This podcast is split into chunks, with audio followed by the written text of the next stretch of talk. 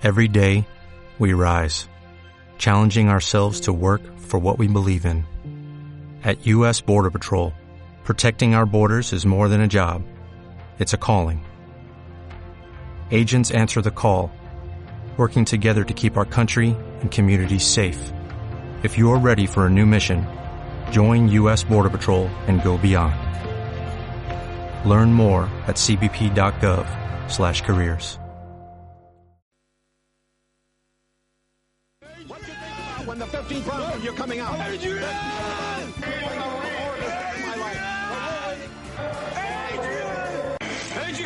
Adrian! Adrian! Hey, where's your hat? I love you.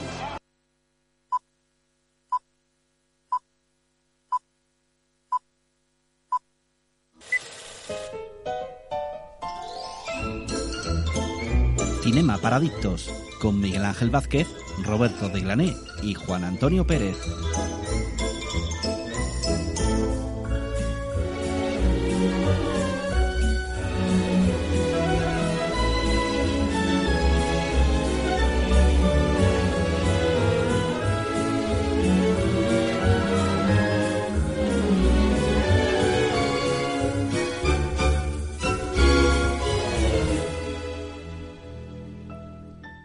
¿Qué tal? Muy buenas noches y bienvenidos una semana más a Cinema Paradicto. Bienvenidos a Sevilla Fútbol Club Radio. Está sintonizando la 91.6, 8 y media de la noche, tarde-noche, como ustedes quieran. Bien hallado. Sentarse en esta silla palomitera hoy, especial, día de cine, noche de cine, para hablar de uno de los grandes tótem del cine de los 80, ¿por qué no decirlo de los 90? En los 90 quizá un poco ya iba para abajo. Y el re- y nuevo resurgir, porque estamos vamos a hablar nada más y nada menos que de una de las grandes figuras de la historia del cine. Quizás no porque sea un grandísimo actor, pero sí una gran figura pop del séptimo arte. Y este programa va a ir dedicado a Don Sylvester Stallone. Y para hablar de esto y mucho más, tenemos por supuesto a Roberto de Glané. Buenas noches. Buenas noches, ¿qué tal? ¿Qué, qué tal, Roberto? Pues muy bien. aquí- ¿Te gusta el tema, verdad? Me gusta el tema porque yo creo que todos los que vamos a hablar esta noche le tenemos un especial cariño a la figura de, de Stallone, bueno, además de Stallone, de Schwarzenegger, de, de Van Damme, de todo ese cine de sudor y cerveza del que tanto hemos hablado.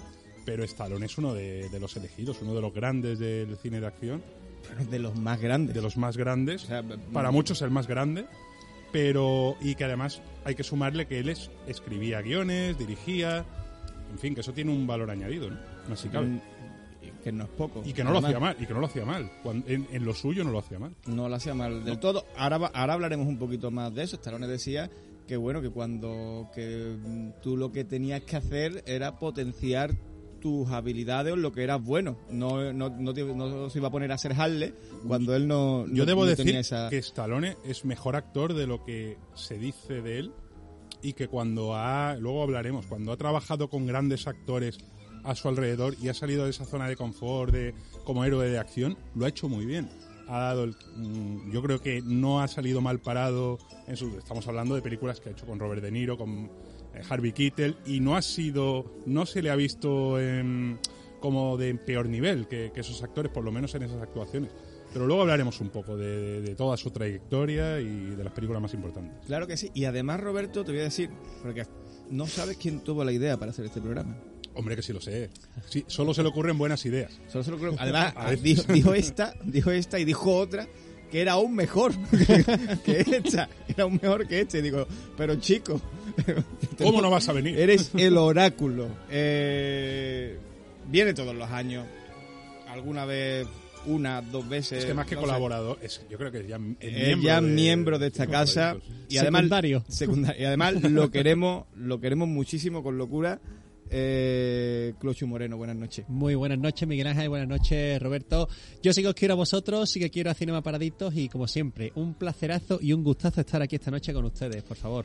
Y además, eh, te lo tenemos que agradecer doblemente porque sé que has tenido que arañarle un poquito horas al reloj porque vienes de, de un proyecto que es bastante bonito, Clochu. Exactamente, ya la última vez que estuve aquí soltamos la pequeña pildorita de Cinehouse. Cinehouse, la compañía cinematográfica que comenzamos nuestra andadura el año pasado en Camas y actualmente pues continuamos y la verdad es que el proyecto está yendo bien. Hemos empezado el segundo año bien. El objetivo del primer año era no morir en el intento y no morimos.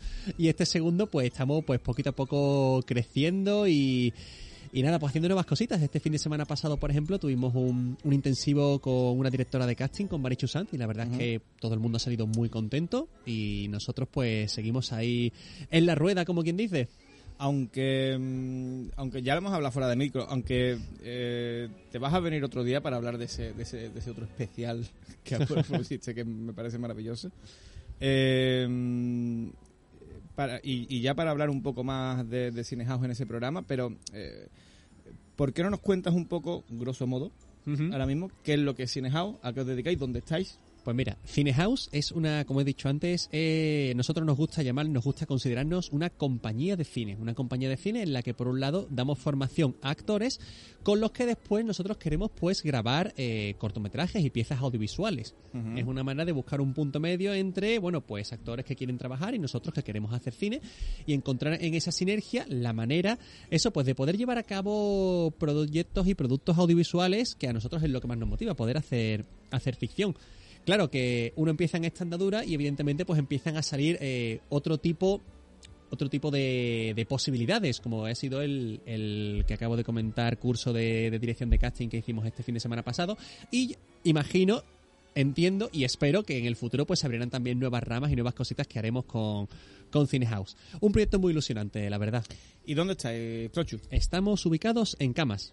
Estáis ubicados en, eh, bu- bueno, Camas como concepto general del pueblo. Camas como concepto general del pueblo, exactamente. vale, vale, vale. Em, tenemos en una, en una plazoleta que está justo al lado del antiguo Mercadona. Mercadona ahora mismo de Camas eh, ha cambiado su ubicación, pero donde estaba el antiguo, pues una plazoleta que está muy cerca del sitio. Y si alguien quisiera ponerse en contacto con, con usted, oye, mira, lo- me está interesando lo que me está contando, mm, eh, que además creo que no van a ser a pocas personas que escuchen este programa y que sean de Sevilla, evidentemente, porque no, si eres de Bilbao, pues te va a pillar un poco lejos. Eh, eh, ¿Dónde tendrían que llamar? ¿Por dónde se podrían dirigir a ustedes? Bueno, se pueden poner en contacto con nosotros bien por correo electrónico o las redes sociales. En las redes sociales es eh, arroba cinehouse.es. Y igual que en nuestra web es cinehouse.es y en la web pues tienes tanto un número de teléfono disponible como la dirección de correo electrónico. Que si alguien la quiere apuntar es cinehouseproduce.gmail.com Pero bueno, si viéndolo en la web, cinehouse.es, seguro que lo tienen mucho más fácil. Pues me alegra mucho, Clochu, que proyectos así, que además hacen falta y que son proyectos súper bonitos, porque al final eh, el, el germen ¿no? de, de- de todo lo que hablamos aquí, que, que muchas veces hablamos de, de las estrellas y de las grandes películas, eh, Stallone eh, eh, pues, es una de ellas, que también empezó por lo, por lo bajo, ¿no? Eh, pero proyectos como este, digamos que ilusionan especialmente. Y dicho queda que quedas invitado, eh, tú, te lo dije la, la temporada pasada, y todos los del equipo de Cinehouse que quieran, que quieran venir, esta es su casa, para una entrevista un poco más, un poco más extensa. ¿vale? Muchísimas gracias, Miguel Ángel. Nos habría encantado, lo que pasa es que, claro, emprender un proyecto de, esta, de estas magnitudes eh, Requiere tiempo, ¿eh? Requiere tiempo, muchísimo esfuerzo. eh, mm, en otro momento, si quieres, hablaríamos de, de las trabas que hemos tenido por el camino, que no han sido pocas, pero bueno, estamos andando el camino, como quien dice, y en cuanto nuestro tiempo, nuestra disponibilidad nos lo permita, vendremos encantados, porque si algo que nos gusta a nosotros también es el cine y, por supuesto, hablar de cine.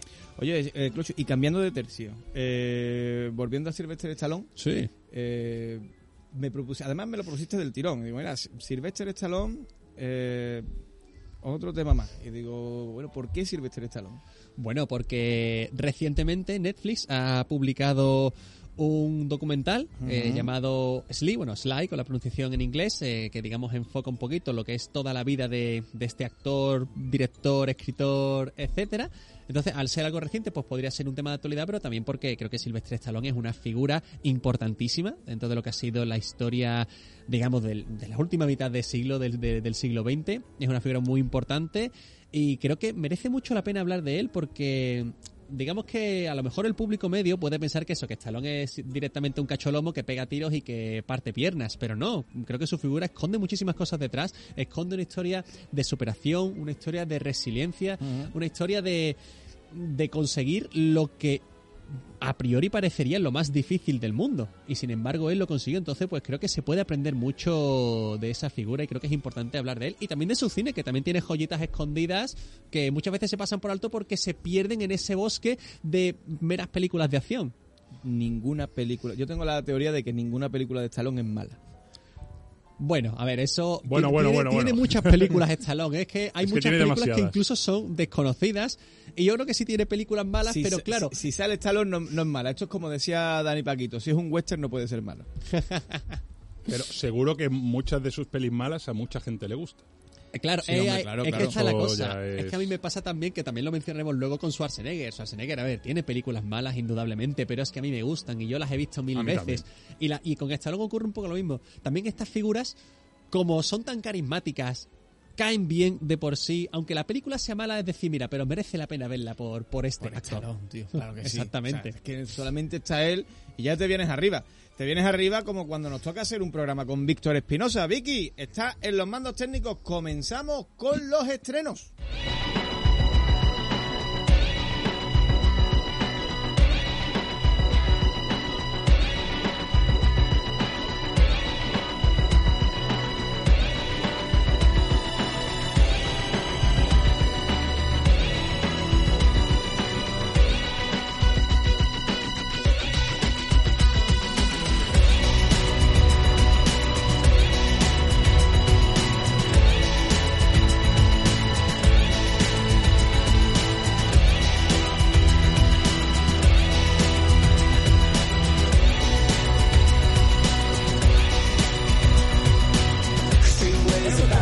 Los estrenos y vamos a empezar por las plataformas. Con las plataformas, eh, con dos series.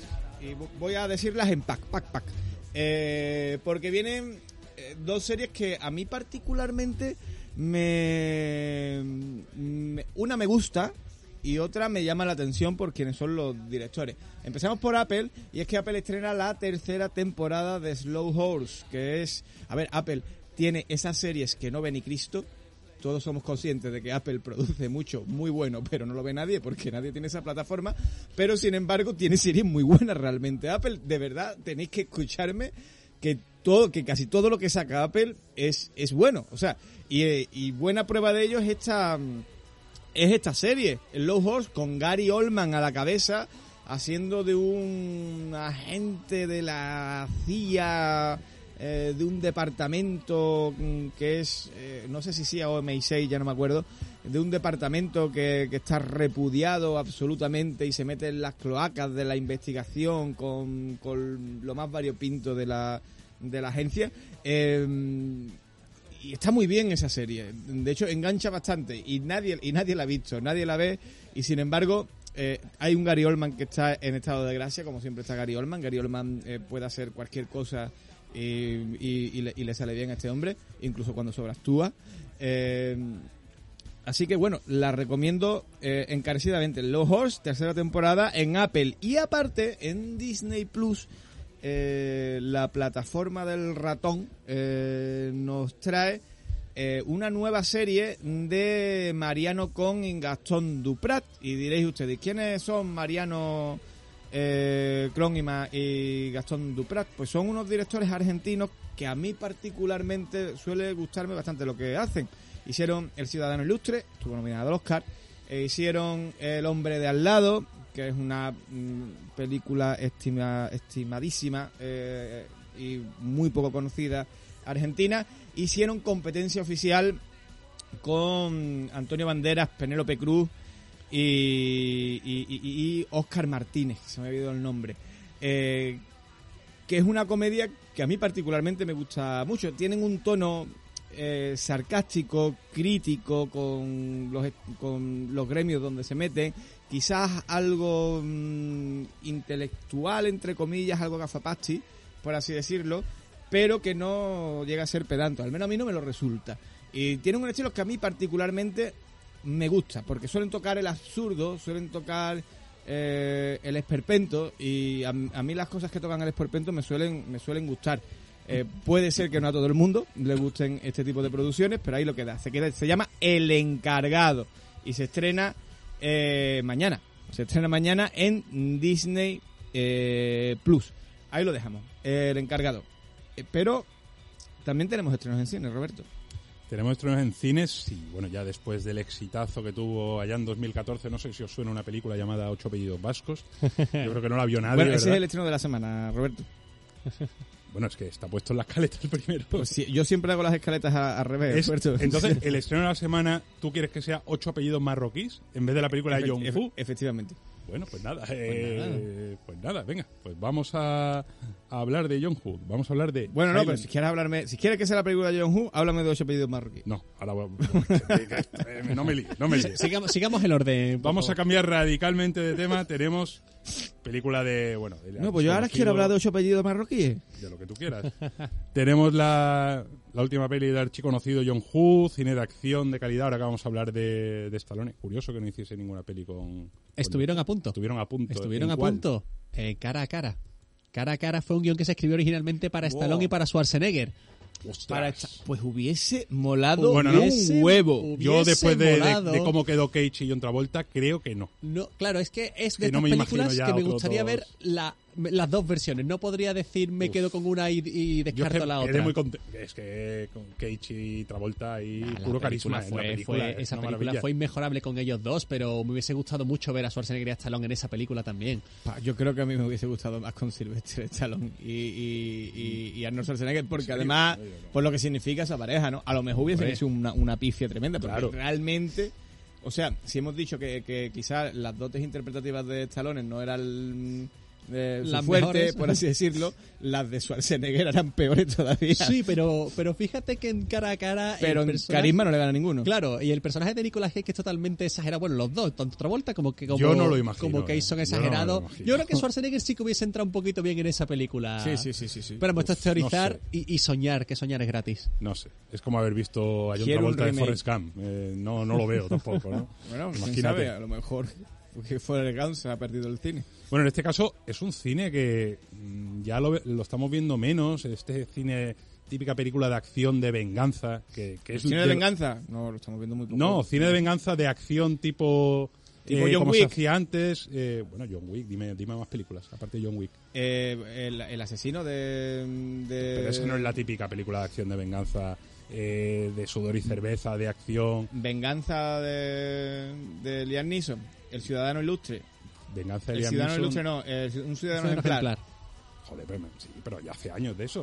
Bueno, tío, pero es Que que no yo soy muy viejo ya. A mí lo de hace, lo de hace, lo, da, lo Eh, un lustro para mí es ayer. Es que las, las películas de acción eh, que se hacen actualmente se alejan un poquito de ese concepto que nosotros tenemos más interiorizado de los 80 y aparte tienen menos éxito. Son películas ya que van directamente o a plataformas o... Mira, eh, nadie, la de... Sí, esa sí. Sí, esa la de- volvía a ser, esa volvía al Bob, espíritu Bob del, Odenkirk. Bob- eh, efectivamente. Esa volvía al espíritu del cine sudor y cerveza de los 80 y 90, pero no se hacen tantas pelis ya de ese tipo como los 80 y 90, ¿no? No, se intentan hacer, lo que pasa es que van directamente a plataformas Claro. y caen muy rápido en el ostracismo. Matt Porque, por Mikkelsen ejemplo, hizo una eh, parecida mira, en lo- Netflix. Sí, los grandes actores de esto, pues, pues, Matt Mikkelsen, Chris Hemsworth, eh, lo- todos los que han salido de Los Vengadores, ah, tienen su peliculita de acción en diferentes plataformas, pero no las ha visto nadie porque no, no interesan mucho esas películas. Los héroes de acción como tal se han perdido. Entonces, pues claro, no son Sí. un reclamo para ver una película de acción. No es lo mismo coger una película de Schwarzenegger y quitar a Schwarzenegger de la ecuación. No te funciona, no te funciona. Claro, es que en este caso, luego, pero- en este caso, Clucho, tenemos Noche de Paz, eh, protagonizada por Joel Kinnaman, que hombre, eh, verás tú. A mí me no gusta es- este actor, ¿eh? Sí, pero claro, pero no es el carisma de...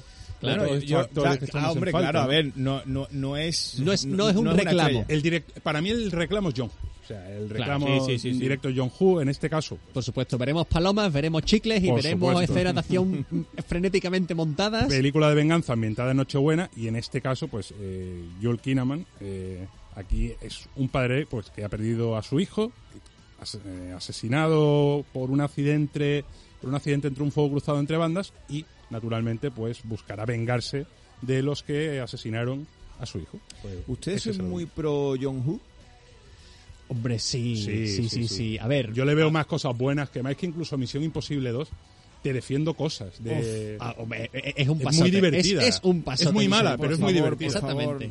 no matarme. Pero es divertida. es imposible que te aburras con Misión Imposible. Exactamente. Yo, John Hugo, se lo defiendo porque. No le busques la lógica. Sea ¿no? lo que voy. Me sea- parece la única película mala de Misión Imposible, con eso te lo digo todo. Pero es mala entretenida. Es muy entretenida. Sí. Yo que, es que yo, John con creo que sabes a lo que vas y esperarte otra cosa es, es ir pues Claro. con eh, la perspectiva equivocada. Eh, yo tengo algún... pro- eh, Fíjate que a mí este tipo de... de, de, de, de, de- de- de película de John Hume, pero yo quitando cara a cara... Blanco Humano, ¿te acuerdas de Van Damme? Van, ok, Esa yo, a ver, Blan- John. Van, Van Damme es que está por encima del bien y del mal. Para mí. O sea, Hardboil, Hervidero, es Eh, una Hard- maravilla. Hardboil, Hardboil está es muy chula. una sí, sí, maravilla sí. de Hardboil no película. la he visto. Es una maravilla de película. Esa está muy bien, sí, sí. Problema- Esa, esa es asiática, esa ya no es norteamericana, con lo cual te la recomiendo muchísimo Pues porque nada, pues si es asiática me va a gustar más todavía. pero así. peliculón, plano secue- eh, uno de los mejores planos secuencia que he visto en mi vida en el cine de acción. En un Sí. ascensor, ¿no? Si no. Exactamente. Bueno, pues John Woo está ahí, estreno fin de semana, eh, va a ser el estreno de la semana por Roberto. No, hombre, no, el estreno de la semana vamos a dejarlo que sea una película española. Hombre, claro, que tenía razón, hace tenía tiempo, hace tiempo que no hablamos de, de películas españolas. Sí, la verdad. O sea, la- hay que, Ya hay que estar bien. Pues Así que, por dos, películas españolas por dos. Por dos. Porque este fin de semana también se estrena La Navidad en sus manos. Y es, una película de Joaquín Mazón, protagonizada por Ernesto Sevilla, Pablo Chiapelas y Santiago Segura, María Boto. Y Santiago Segura en el papel de Papá Noel, Y por si esto no queda, no estaba claro. Efectivamente, Santiago Segura en el papel. Además es muy, es como muy, muy vaya Santa Claus. Sí. la, la película, porque Santiago Segura que comparte piso con Ernesto Sevilla. que papá, Santiago Segura es Papá Noel y comparte piso con Santiago Segura. Eh, Con Ernesto Sevilla. con, con Ernesto Sevilla. Y, de re- y, y y creo que se, se pone malo o le pasa un accidente o algo a Santiago Segura. Y Ernesto Sevilla, que hace un papel de Ernesto Sevilla, que es un, un, un matado de la vida. O, bueno, no es que Ernesto Sevilla sea un matado de la vida, pero que se le da muy bien hacer ese, ese tipo Bueno, de él, él papeles. te diría que sí lo es. Claro, claro. Luego. Entonces, eh, pues bueno, pues Ernesto Sevilla, que es lo más parecido al Grinch español en esta película, pues tendrá que ir a repartir eh, sueños entre los niños del mundo. Teniendo en cuenta que aquí lo que prima son los Reyes Magos, No hay la dudas, Navidad, ¿no? Pero creo es, que no que hay es dudas como ya que- que, que- que- ya mm, ha Sí, sí. interiorizado, ¿eh? No hay duda de que va a funcionar la peli en taquilla saliendo Santiago Segura. Es muy difícil que no funcione. Sí, lo que pasa es que te iba, te iba a comentar. Yo espero que, que aquí Ernesto Sevilla haya tomado, no dirige la película, pero sí espero que haya tenido algún tipo de, de decisión creativa, que no sea meramente un actor en la película, porque la película que hicieron de Cámara Café, oye, estuvo muy bien, ¿eh? No sé si la llegaste No la a ver. vi. No la- no la he pues, pues oye, sorprendentemente. A mí es verdad que nunca he sido, nunca he sido Pero, o sea, fan de, de yo la tampoco, serie de Cámara yo Café. tampoco, y es que la película no se parece nada a la serie, y eso es lo chulo, bueno. que te cogen los personajes, pero te hacen algo, a ver, no voy a decir radicalmente nuevo, pero algo distinto, algo distinto, y creo que trataron muy bien esa película para lo que es, entendámonos, no, no te va a cambiar la vida. Entonces, si en esta película Ernesto Sevilla ha tenido mano, no sé hasta qué punto, pero si la ha tenido, entonces me, creo que me puede llamar la atención. Ahora, si ha sido comedia tipo como las que hace Santiago Segura, pues, bueno, a lo mejor soy un poquito más Esta respetuoso tiene en verla. pinta de ser la típica de que no, aunque no la dirijas, no la dirige Santiago Segura, ¿no? No. No la dirige pero, Santiago pero Segura. parece- podría ser dirigida por Santiago Segura. Eh, Y bueno, que me sí. cae muy bien Santiago Segura, que lo conocí hace poco en que vino gente maravillosa, pero y el tío es un tío muy buena gente, pero El tío es un crack. eh, por contra del. Él es de un crack en lo que de- quiere de- hacer. De, de una, de, una, de una nueva corriente que. que él no va a su bola, él A quiere hacer películas con éxito, lo, lo consigue. Muy Sí, sí, no, Yo agradecería, yo agradecería, sabiendo, él tiene mucho talento. O sea, yo estoy convencido de que él, si quisiese, haría películas de mayor calidad, pero mm, él está contento así, su cine funciona, la gente lo ve. Sí, no, a ver, es como el, es como el reggaetón. No hace daño a nadie. Es, es como el reggaetón, como Rosalía. Rosalía sabe muchísimo de música, pero hace la música que hace porque es la que le llena el Claro. bolsillo. Pues lo, lo comprendo, lo comprendo. Y podría hacer otra cosa, Rosalía, si Sí. tiene talento. Exactamente. Se, se me ha venido un, un, Una- una un- compa- un, un de, de, de Ah, vale, Rosalía eh, poniendo. Es que a- ahora os lo paso después. El Sí, de vale, Beethoven vale, con. Rosalía. El de Beethoven con Rosalía, que me parece maravilloso. Lo que Pues estoy sí. hablando. Pero mira, sí, Ernesto, además Ernesto Sevilla tiene, tiene esas características de, de, de- de tío que, que ve muchos cines. Porque se sí, pasa sí, sí. la vida viendo cine, ¿no?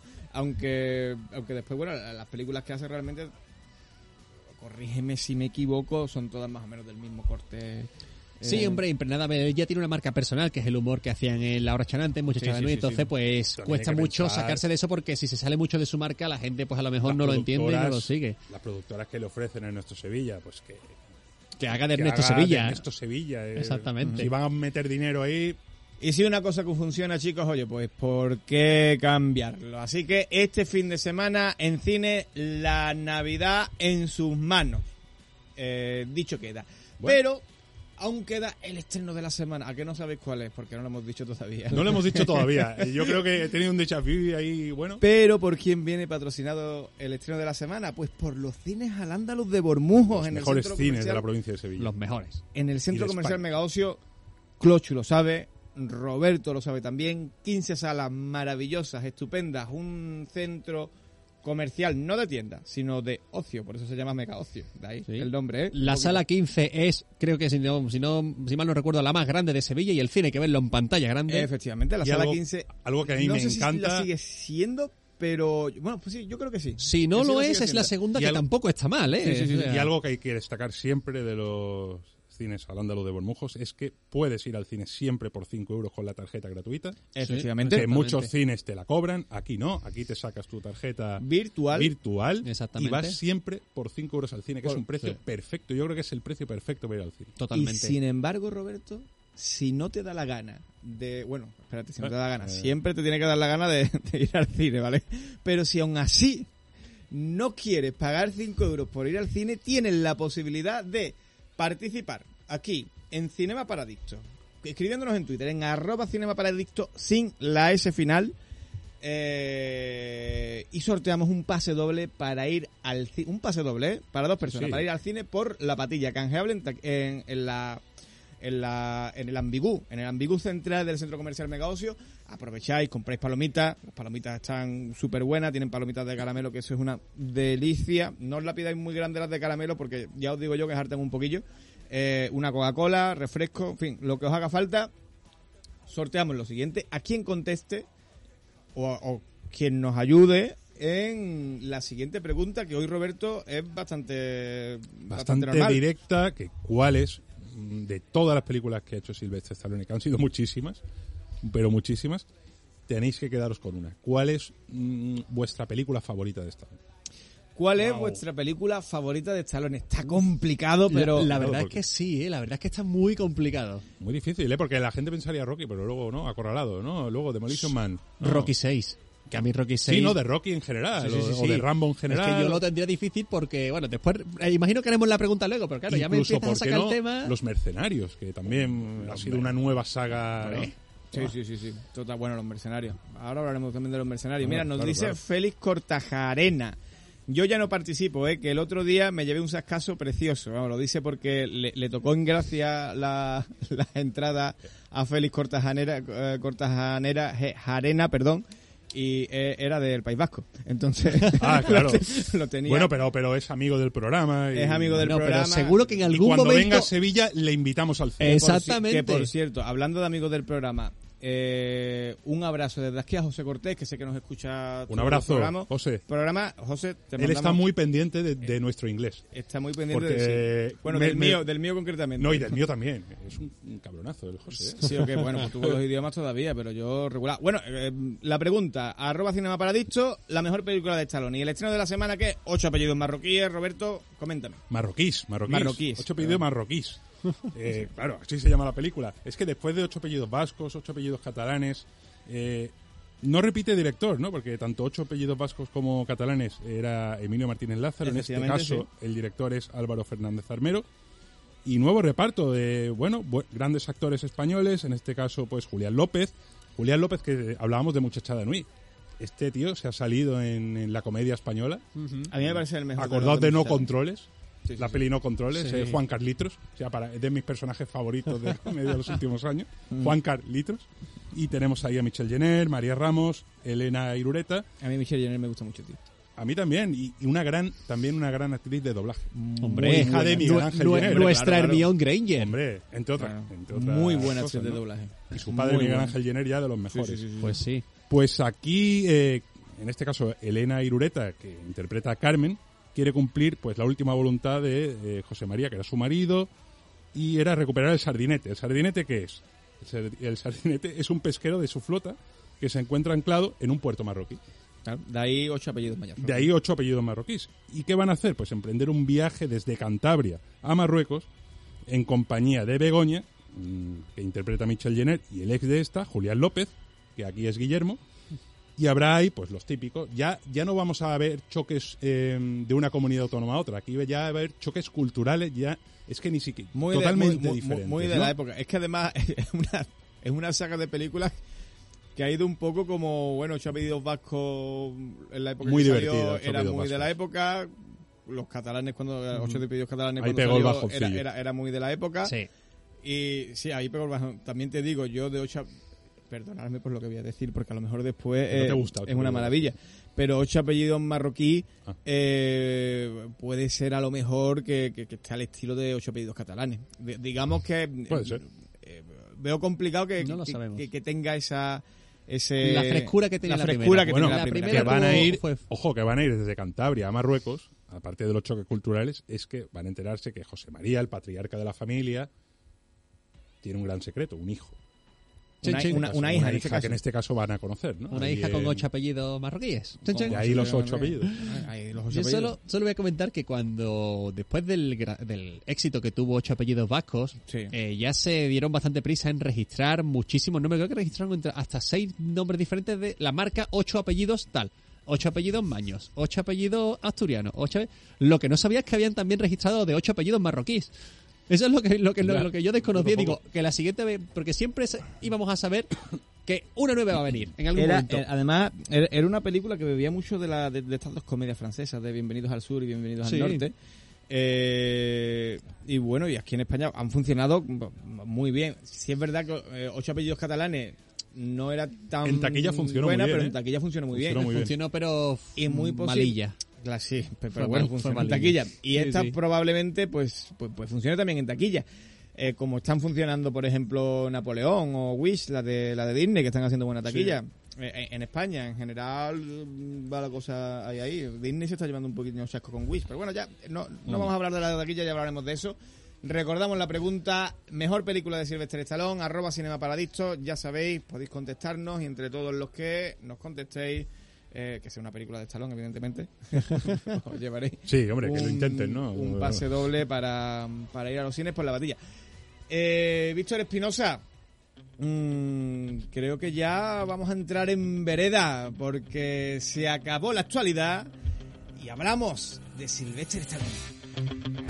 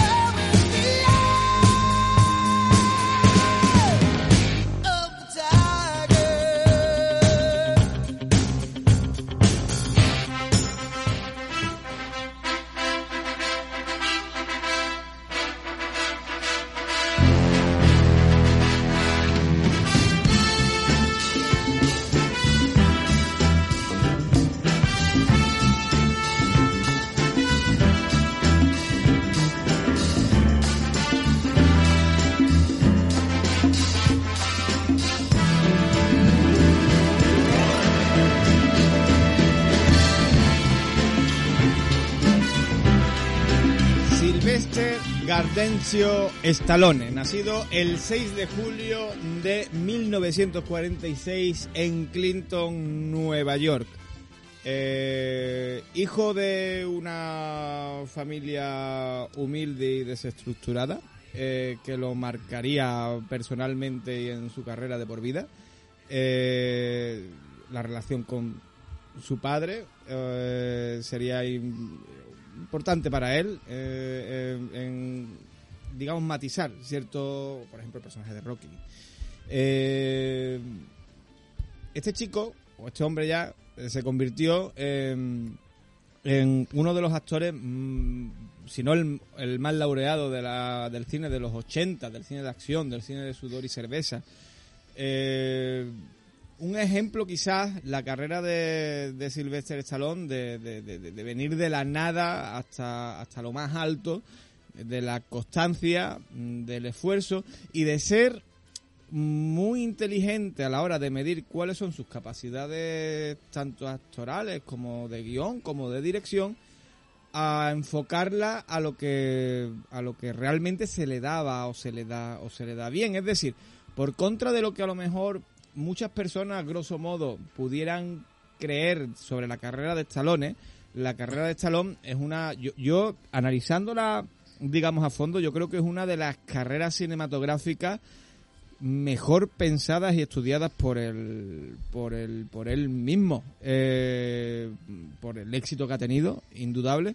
Quizás no a lo mejor porque muchas de las películas aunque sí muchas de ellas son iconos populares o son grandes películas aunque no están reconocidas digamos por crítica por así hablamos la semana hace dos semanas hablamos de películas malas que nos parecen buenas y ahí aparecía Demolition Man por ejemplo no o, o alguna incluso de Rocky Roberto trajo Rocky 5 que a mí me parece maravillosa Rocky 4, Rocky 4. 4 perdón que a mí me parece maravillosa Y a mí, por eso la Eh, traje. eh, sí, sí, sí, sí. Y, el, y, y vamos a adentrarnos un poco en la historia de este, mm, de este actor. Carismático entre, eh, eh, entre todos ellos, ¿no? Eh, de hecho, tan carismático, levanta tantas pasiones, que yo quisiera que hubieseis visto a Clochu cantando el Eye of the Tiger en el, en el intermedio. Eh, Clochu, ¿qué podemos decir de Sylvester, así grosso modo, de Sylvester Stallone? Bueno, pues bueno, tú ya has empezado diciendo una cosa muy importante, uno de los actores más carismáticos y una de las figuras más importantes del cine, sobre todo porque Stallone fue una persona que muchas veces no se le reconoce, pero él marcó tendencias. La sí, tendencia del, del el héroe de acción con más músculos que, que un gimnasio y pegando tiros con ametralladoras que se cargaban en helicópteros, eso fue Sylvester Stallone el que lo, el que lo estableció. Eh, fue, digamos, el precursor de muchas cosas que, de- que a posteriori se pusieron de moda y el precursor de una serie de cambios, eh, bueno, pues que, que vinieron para quedarse al menos durante un tiempo. Así que hay que agradecerle eso, hay que agradecerle también el ser uno de los primeros también que rompe un poquito el paradigma del cine. Decía él que él de, de joven mm, se fijaba mucho en, en, en sus grandes héroes, ¿no? El, el Hércules, eh, en, en la película Hércules dice que le marcó mucho.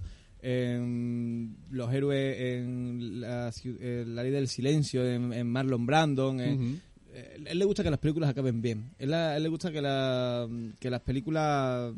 Te- eh, le gustan los héroes. Que el héroe decirlo. salga bien parado. Salga bien parado. Que se vea recompensado. Y que, y que triunfe, efectivamente. Él lo del crimen y castigo lo ve Regulinchi, ¿no? Eh, bueno, no, lo del crimen y castigo lo ve, es- muy- lo, lo ve, lo ve estupendamente, perdón. Lo que, lo que, lo que ve Regulinchi es, es en plan, además una tendencia muy de los 70, que era este cine un poco más sucio, un poco más mm, Sí, tal. pero- Y él quizás llega también, porque él, él se hace conocido en los, a finales de los, ¿cuándo, de cuándo Rocky? A- De 76. Del 76. a mediados de los 70 y sin embargo es lo que tú dices, cambia un poco ese paradigma al tipo de cine que, que, que, que veía Stallone, ver, se convierte en su propio... Stallone- Además se lo fragua él. Stallone es que, vamos a ver, es importante también decirlo. Él tiene ese pensamiento en esa época. Él ahora él ha hecho pelis donde.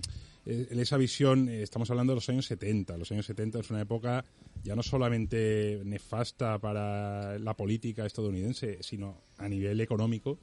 Eh, es la peor década que había vivido Estados Unidos. Entonces, era como que Stallone representaba el sueño americano. Lo hizo muy bien con Rocky, el año de Taxi Driver, que seguramente en circunstancias normales, Taxi Driver debería haber ganado el Oscar a Mejor Película, porque es mejor película que Rocky, pero es que Rocky ganó cuando tenía que ganar, que es en una Sí. época donde pues hacía falta esperanza, hacía falta de- soñar otra vez, decir, creemos en el sueño americano, ese sueño americano que se había perdido. Y hacía falta ver que Y había gente buena. Que es que la, una de las Claro. características principales del Rocky es que Rocky es una persona bondadosa, es una persona humilde. Pero llegó en, en la época perfecta Rocky. Sí, Es sí, que aparte de, de que, de ser una muy buena película, muy bien escrita por Stallone, es que llegó justo en el momento perfecto. Silvestre Stallone, que hasta llegar a Rocky eh, las pasó canuta, las eh, hemos dicho de una familia desestructurada, una muy difícil relación con, con el padre, con el que se iría a, a vivir cuando se separó el- el matrimonio. Eh, empezó, hizo hasta cine erótico porno, entre comillas. Hizo Sí, una por película. dinero, además, eh, exactamente. porque lo Sí, hacía sí, falta. porque le hacía, le hacía falta para comer, básicamente. Sí, no, eh, sí, para comer y para pagárselo las clases de interpretación. Mm. Porque él iba a clases de interpretación y aparte estaba también, vivió en la calle, o sea que pasó Luego muchas penurias. Woody Allen le ofreció para Bananas una pequeña participación Sí, en claro, que, él- que se convirtió en uno de los mejores sketches eh, de la película. Claro, es decir, que date cuenta que él eh, empieza a aparecer de extra en muchas películas. Sí, sí. Ella, entre, bueno, lo de Banana se puede Fue un considerar poco más de extra. Es un una, poco más En de Banana extra. era reparto. Sí. Era- era Pero un solo él, decía siempre eso, ¿no? Que, que siempre le ofrecían ese tipo de papel, de, de rudo, de... No, no se lo tomaban en serio. En Días Claro. Felices, por ejemplo. También, ahí, también, ahí es cuando a él le llega, digamos, la mm, el presalto. Sí, exactamente. Fijaos qué diferencia entre Stallone y, y Schwarzenegger, que ya en su momento yo creo que haremos otro especial, que Stallone, él por necesidad hace cine porno, por, porque no tiene dinero básicamente, y Schwarzenegger, él empezó en el cine siendo millonario. Sí, Con lo cual la, necesi- la diferencia también entre Stallone y Schwarzenegger en ese sentido. ¿no? claro. Bueno, después de Días Felices, eh, él eh, vuelve a meterse en esta vorágine de que nadie lo quería, de que no lo quieren, él se va, se muda a Hollywood eh, y se pone a, mm, ya a escribir, a escribir guiones, se obsesiona con escribir guiones Sí.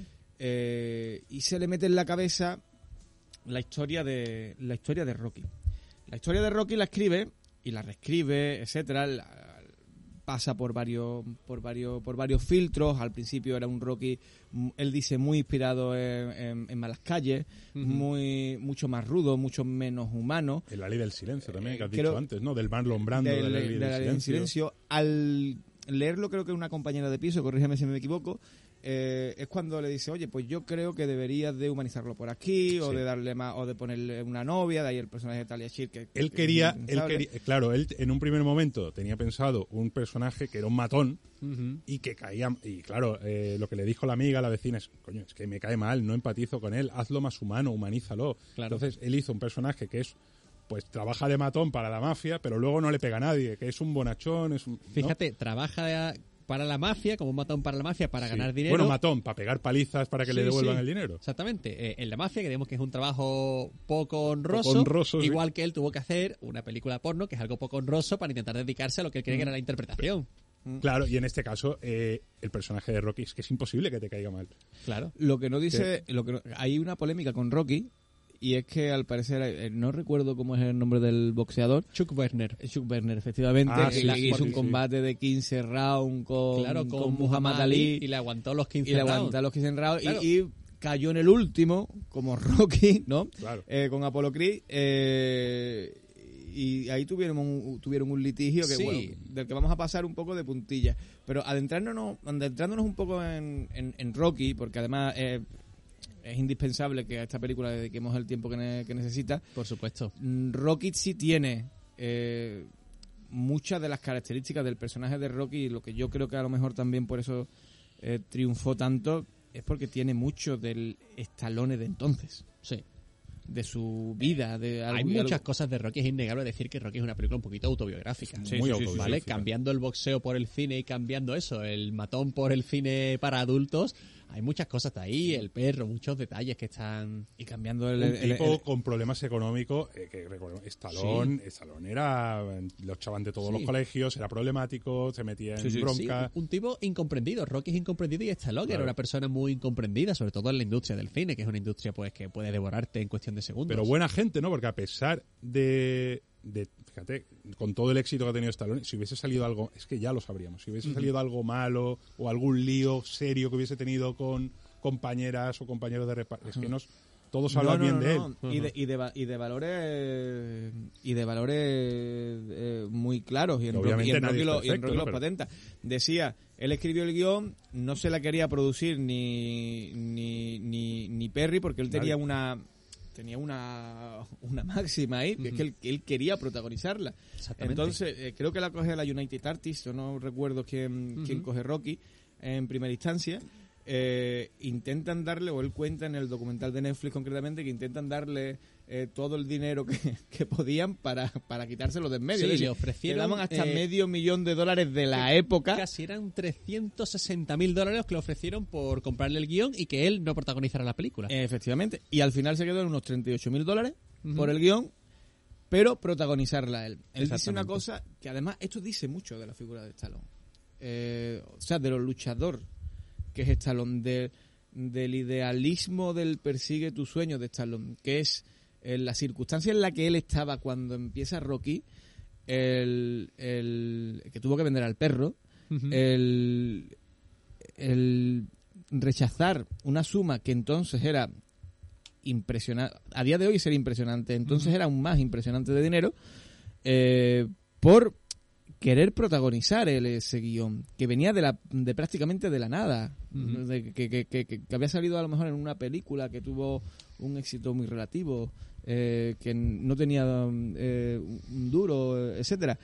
Eh, dice mucho de la personalidad de Stallone, de la persistencia de Stallone, que también se refleja en el personaje de Rocky, porque al final Rocky es un, es un tío que es un, un machaca, es el- o sea, un Sí, machaca sí. no en el sentido de eh, rudo, ¿no?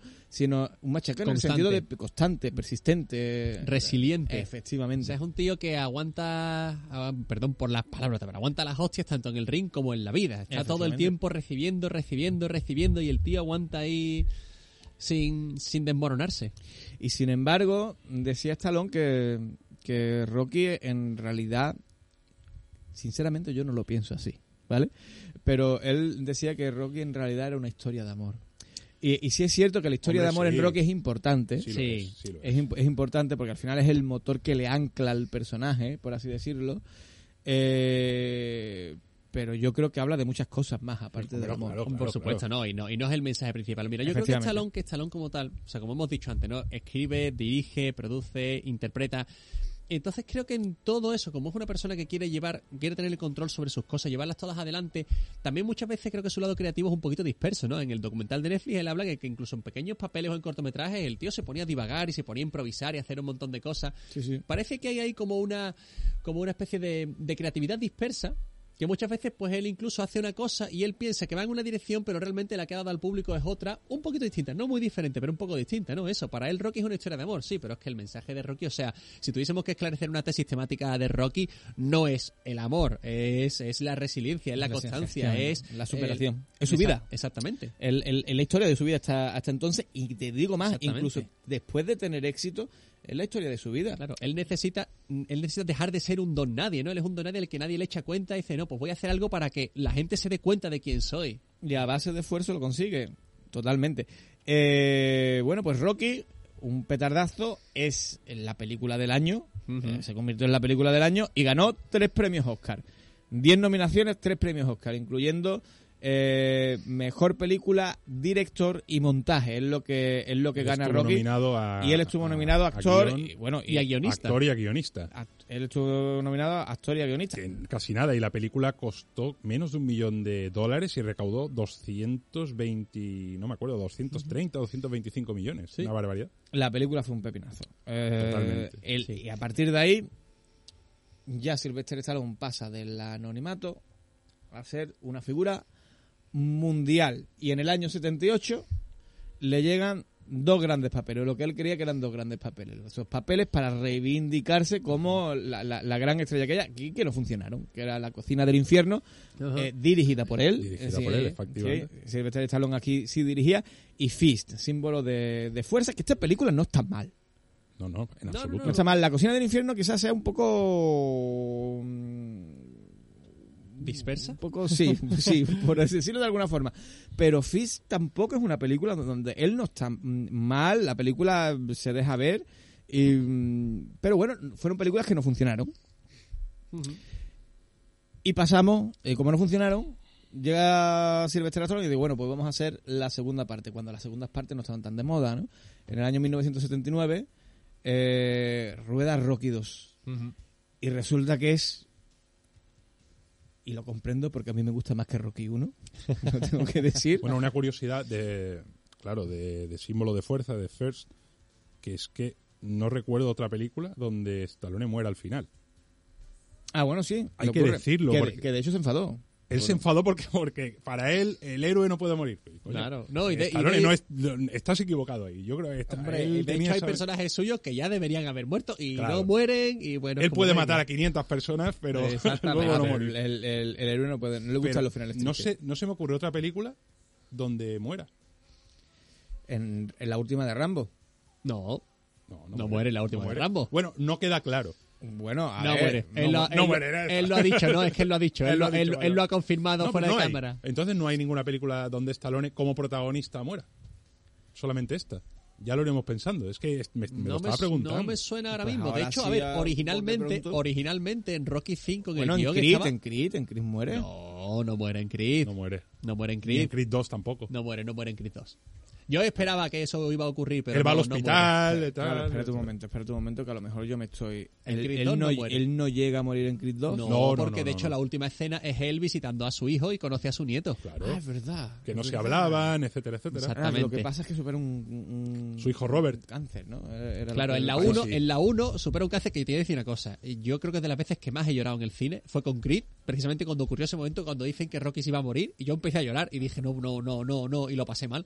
Que O sea, también hay que hablar de Creed y de Creed 2 porque él está estupendo en Creed 2. Hombre, En de Creed- hecho, de hecho mí- Creed 2 me gustó mucho más que la primera. Ah, no, eh, ahí ya eh, ahí Sí, vamos a a, discrepar. Pero más. yo lo que voy a decir es que que no le diesen el Oscar actor de reparto a Sylvester Stallone por Creed 1 es la mayor injusticia que se ha hecho en la historia del Le cine. dieron el Globo de Oro, ¿no? Sí, el Globo de Oro lo ganó. ganó, pero no le dieron el Oscar. Y es No le como, tío, por favor, qué oportunidad más perdida. O sea... Y se lo das a Jamie Lee Curtis por las manos salchicha. Sí. Cuidado, ¿eh? No, sí, no, que los, Un poco los- por la trayectoria los. Oscars, claro, pero... pero, ¿Pero qué tal esto de Jamie Lee Pero- Curtis? pero- la reina del slasher. Sí, Sí, sí, bueno, escúchame, y- pero, y- ¿y qué trayectoria tiene Stallone, por Dios bendito? No, hombre, que claro, no le claro. Si el yo, Oscar a yo se lo daría a los dos. ¿Sabes? Bueno. A ver, eh, es, que es, que, es, que la- es que ese año no se lo merecía Jamie Lee Curtis, pero bueno, bueno, bueno, ese año que es el año pasado.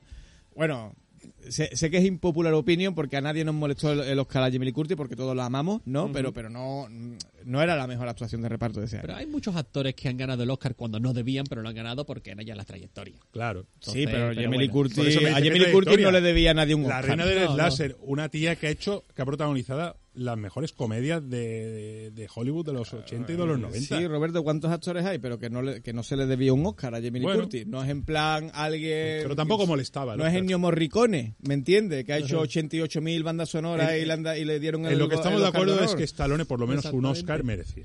Sí, lo Sí, merece. Sí, cierto. totalmente. Stallone si no es como Además, guionista, además, como actor. además, cuando ganó el Globo de Oro, eh, a lo mejor eh, tengo que revisar el dato porque no lo tengo muy Le fresco. hizo una pero- ilusión tremenda. No, y que creo que fue la ovación más grande que se han hecho los Globos de Oro nunca. La ovación más larga de los Globos de Oro Fíjate. fue, eh, creo recordar, es verdad que sí, siendo sincero no tengo el dato muy fresco, pero me quiere sonar, me quiere sonar que la ovación fue de las más grandes, sorprendentemente larga porque, claro, es que al final es lo que lo quiere todo el mundo. Un reconocimiento de, de, de Hollywood para, para Stallone era necesario. Reconocimiento. Pues se lo merece también. Y mira, eh, eh, Stallone, la Rocky 2, si queréis, hablamos ya de todas las de Rocky juntas. Sí. Podemos hablar de todas las de Rocky Con, juntas, con sí. las de, con las de Creed nos las quitamos un poco de medio y, ya- y ya resto. pasamos al resto, ¿vale? Eh, en la segunda de en, Rocky 2 ya él coge la cámara, eh, evidentemente el guion también mm, también es suyo.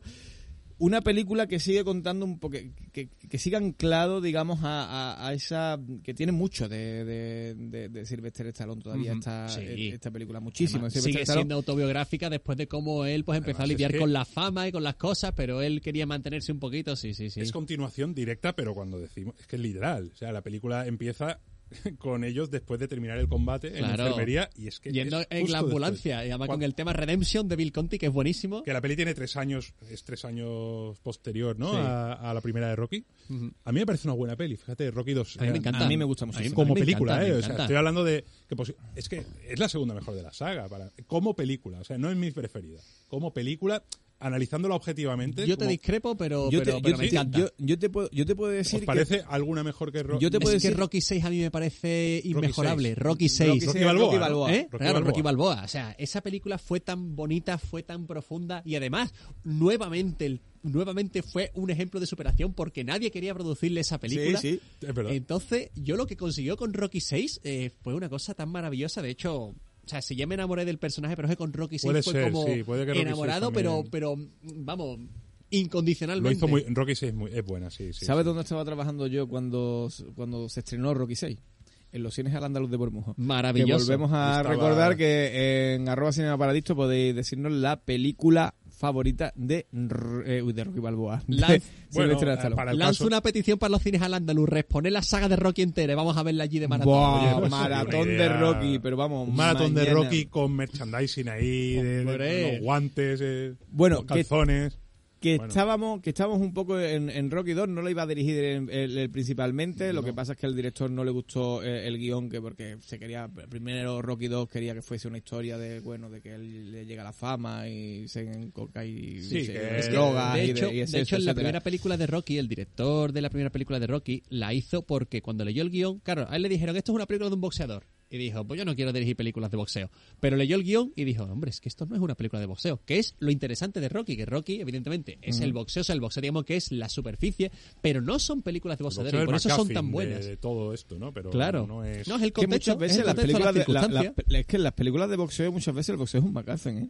Claro. En, en las buenas por lo Yo menos creo que en casi todas. En casi todas. En casi todas. En Million Dollar Baby, fíjate el boxeo lo que importa, ¿no? Eh, Es- Toro sí, sí. Salvaje. Toro eh, Salvaje. Y, el boxeo está muy bien Claro. en- eh, rodado en Toro Eh, Salvaje, pero sin embargo, bueno. eh, Bueno, es que en todas, en todas las buenas películas de, bo- de boxeo, el boxeo es lo de menos. va. Es un añadido más, ¿no? Pero Después ya la 3 y la eh, Rocky 3 y Rocky 4, que yo defiendo. yo defiendo suma- todas, ¿eh? yo defiendo las todas. cinco, pero... Sumamente, sumamente Rocky Yo 3. también, la 5. Su- Rocky 3 por, por Eye of the Tiger, eh, la tengo que defender, porque Hombre, ahí en Rocky 3 es cuando temazo. llega ese temazo. Es del año 83, ¿Sabes, ¿sabes una ¿no? cosita de Eye of the Tiger? Dime, dime. Originalmente la canción que iba a sonar en Rocky 3, la que habían compuesto exclusivamente para Rocky 3, no era Eye of the Tiger, sino que era la de You're the Best, la película, la canción de Karate Kid. You're the best. La de Karate- Oh, no. Pero pero the best. Stallone, pero Stallone dijo, mira, la canción está guay, pero no no termina de tener lo que yo quiero. Las dos son pues, temazos, ¿eh? No, las dos son temazos, pero o, esta, la de Karate Kid, se hizo para Rocky 3, pero Karate como Kid- no pasó, se pasó después entonces Karate a Karate Kid Kid. es del 84, creo. Sí. Y Rocky 3 del 83, ¿no? O del 82. Exactamente. Rocky bueno, 3 Rocky 3 del 82. De mi año. exactamente. Pero Rocky 3 es de mi año. dos años. Que en Rocky 3, eh, me- me- me- yo no había nacido con Rocky 3, pero cuando yo, cuando tú llegas sí. a, claro, pero cuando tú llegas a ella, un niño aquí en España, pues, pues era como si fueran los Vengadores hoy en Pero es que eh, eh, de, de este año, ¿por qué? que Porque está Mr. T, está Hulk Hogan. No, pero es que mezclar... ¿sabes? Vamos Es a ponernos en el tienes a, eso- a todos esos iconos de esa época Claro. con Rocky Balboa, ¿sabes? Es que es como si, que es ¿qué te digo? Es como cuando tú eres niño y te dicen, oye, una pelea entre entre Goku y eh, Naruto, me lo invento. Sí, sí, sí. Eh, y dices, ¿quién ganará? ¿Goku o Superman? Claro, ¿Sabes? claro. Pues, ¿quién ganará? ¿Rocky, Mr. T o Hulk Hogan, tío? y te lo Ya, planta es que ahí. estamos hablando de Hulk Hogan, que era una estrella. Mr. T, que era otra estrella, Stallone, es que se juntan ahí los tres. Es verdad que la mezcla es un poco de vergüenza ajena, hay que Bueno, decirlo. O a sea, ver. el momento Hulk Hogan es un poco Sí. eh, tierra trágame, pero es divertido. O sea, yo lo Sí, veo ahora es- y es bueno, divertido, cuando mira. se quita los guantes y... ¿no? A, Rocky combate. 3 le pasa ya que, claro, que fíjate, Rocky 3 ya sí es una película un poquito más de boxeo y menos de la historia de Rocky, que, también la tiene, pero Ahora,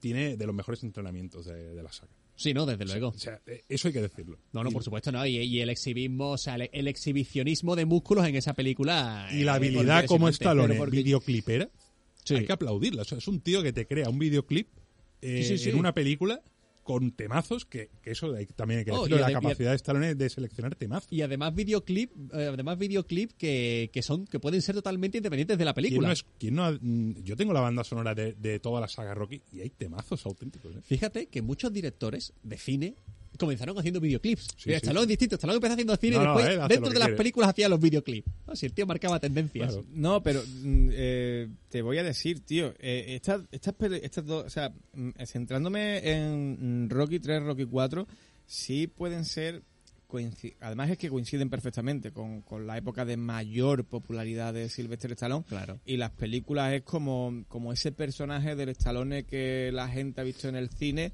al cubo. Quizás no son tan, voy a decir, intimistas Mm. como podían ser las dos primeras, eh, sino que estas son más fuegos artificiales, por así Sí. decirlo. Sí, no, totalmente. Y en Eh, Rocky, y de hecho, eh, estábamos hablando de Rocky 3 y, y poniendo esos iconos americanos de, de- de Sí. la época, y Rocky 4 es el, el bien contra el mal, el- la, la Guerra Fría. La Guerra Fría Eh, en caliente. ¿eh? En caliente, ¿no? Con- Él de un puñetazo acaba con la Guerra Fría. Y Claro. con, bueno, con un discurso. Sí, bueno, discurso. con- con el discurso hay de- que de- decir de- que da- también da vergüencita. Da vergüencita. Pero, sí, sí. pero Rocky 4, fíjate que no hace mucho sacó Stallone el, digamos, la versión del director de Rocky 4, que es una versión que le hace, le da un poco de más tiempo a Apollo Creed y le da un poquito más personaje, porque de hecho Stallone con el tiempo él dijo que se arrepintió de haber matado a Apollo Creed en la película. Pensaba que era un gran personaje, eso era un golpe de efecto muy fuerte para la película, Funcionó muy bien. pero le dio pena después y a mí la verdad es que también me dio pena, me dio pena porque A mí de niño me, me traumatizó ese momento. eh. Y funcionó sobre todo bien para- para lo que después sería porque, Creed. quiere- porque odias más al personaje de Iván Drago. Es, un, es perfecto para que odies al personaje de Iván Drago. Sí, bueno, A, lo- a los rusos en general. A los rusos en general, a, to- a todos los rusos. en esta película odias a, los- a, a los rusos. Y la después Unión está, eh, voy así tan rápido, después si, si nos da tiempo después retomamos con Rocky, pero y después está Rocky 5, que para mí Rocky 5 es la peor. Hombre, Sí. es que incluso Vale. para estalones. eh, Para- No, Stallone la odia. Stallone Stallone la odia. Y de sí. hecho, lo que hemos dicho antes de que, de que Stallone no muere en las películas, en el, el guion original de Rocky 5 moría. O sea, él, Stallone, Stallone le había escrito que, que el malo de la película es que Tommy... no Tommy Gunn, ¿no? Tommy Gunn, Tommy Gunn. Le clavaba, sacaba una navaja, después de que, le- de Rocky le zurrara, sacaba una navaja y se la clavaba y se morían las manos de Adrian. Un poco lamentable eso, ¿no? Sí, claro. Y fíjate, los productores fueron los que le dijeron, mira, no, no lo mate, no lo mate, ya está. Fíjate por dónde, ¿eh? eso no lo cuenta. ¿eh? Lo que es la cosa, porque no habría dirigido eh, Rocky Balboa, Rocky 6, Hombre, que a mí es yo- muy buena. Y, Y, y no habían salido las de Creed tampoco. no habrían salido o las de sí, Creed. pero sin Rocky, entonces no tendrían sentido. Pero, No tenían el mismo sentido. pero no, pero eso, pero afortunadamente ahí los productores sí que le hicieron bien su trabajo. A ver, es la peor. Hay, hay que decir que ahí trabaja eh, el hijo de Stallone que, que falleció hace Sage unos Stallone, años, ¿no? sí, sí. Eh, pero la peli es el mí hijo. le tengo cariño. a ver, yo porque claro, ya era es fan de la saga. es la más distinta. Es la más y, es- y vuelve un poquito a los orígenes. Y eso a mí me gustó, me gustó ese cambio de paradigma. Sí es verdad que después no termina de encontrarse a sí misma. Pero es como un poco, claro, es que él pierde toda su fortuna por culpa de Polly.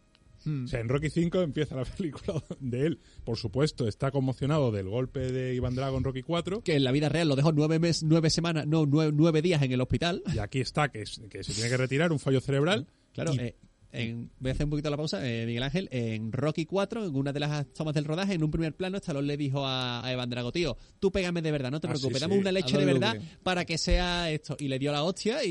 y lo tumbó, eh. ¿no? Lo, lo tumbó e intentó continuar, no pudo, se lo tuvieron que llevar al hospital y sí, nueve días ingresado en el hospital. Sí, Madre sí. mía de Dios. Bueno, pues, está bien, Don Lugre. Que hizo Master del Universo, He-Man. Exactamente. Gran película. Sí, sí, sí. De la, de, de la, de la Canon. Hablaremos ahora de películas de la Canon. Yo Bueno, en Creed ¿vale? 2 también aparecía Dolph Lundgren. Oh, sí, que de hecho es lo mejor haciendo de de Creed 2. Iván Drago. Es lo mejor de Creed que- 2.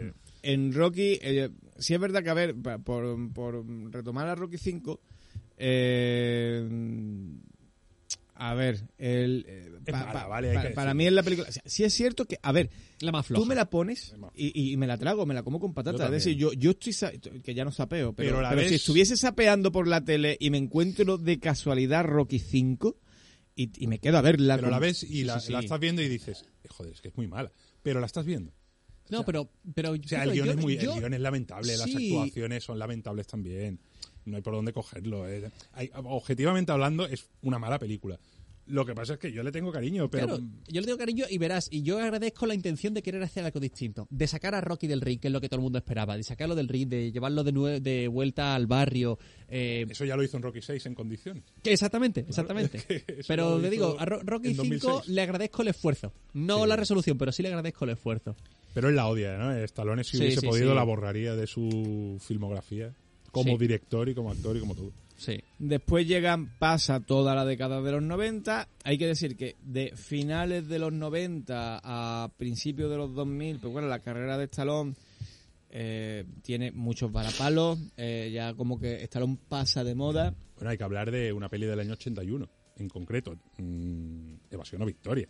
No, pero te- estamos diciendo que estamos, Estamos hablando de de Rocky. Rocky. De Rocky. Ah, claro. que vamos... sí, sí, sí. Ah, vale, vale. que Vamos a aglutinar, va- va- vamos a Sí, sí, sí, aglutinar, sí. vamos a quitarnos Rocky. vamos a aglutinar- Claro, vamos a quitarnos Rocky y después poquito- volvemos para atrás. Claro, claro, es que. Rocky da para todo el programa, ¿eh? Llegamos- Claro, claro, claro. Por eso, te, por eso te estoy diciendo, porque vamos a quitarnos que son, digamos, los Sí, tótem, sí, sí, sí, vale, vale, me parece bien. Eh, y ahora hablamos de evasión o victoria, de, de, de nazis encima, contra por- prisioneros, que bueno, a día de hoy sería Muy buena cuestionable peli. enfocarla. Esa película es una maravillosa. Sí, sí, sí, esa película es una maravilla. a quien le gusta el fútbol lo va bueno, esperarse, esperarse, esperarse, sí, por vamos, favor. Es que estamos aquí. A ver. Rocky Balboa, que decías tú que, te, que te encanta. Balboa. película del año 2006, ah, mm, este- este lo dijiste tú, Stallone le- eh, en horas bajísimas, eh, ya a Rocky Balboa no le interesa a nadie.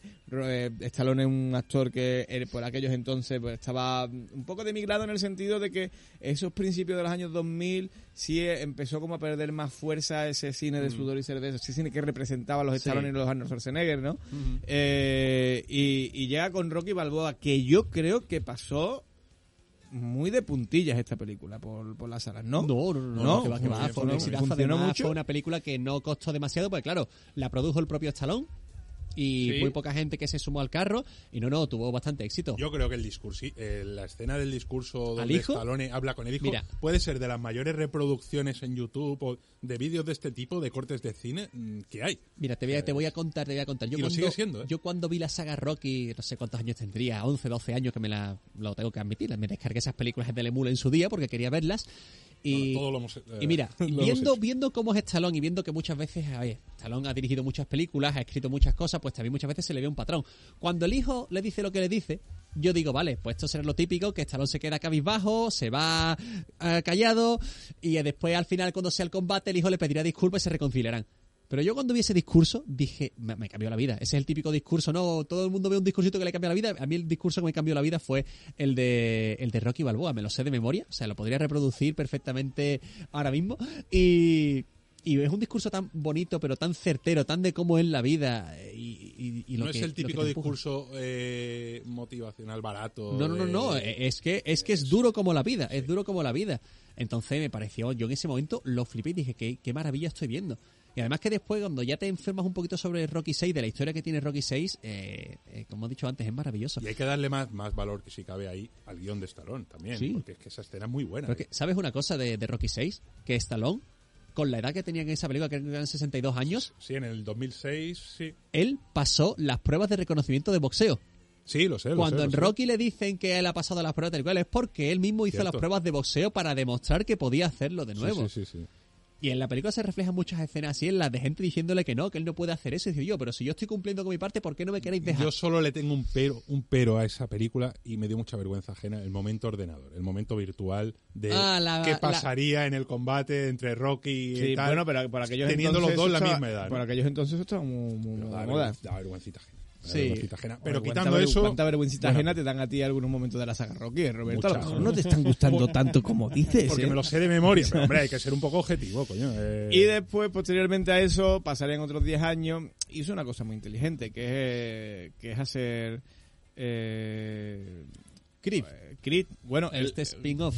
Que realmente en, en el spin-off él, él no es ni, di- ni No. director, ni es guionista. De hecho, Creed 1 es la única película de la saga Rocky en la que Stallone no tiene ningún tipo de participación creativa, solo actoral. Y sin embargo... Que además es de sus mejores interpretaciones, ¿no? No, y en Creed 2 tampoco. Tiene... Sí, Creed 2 la escribe él.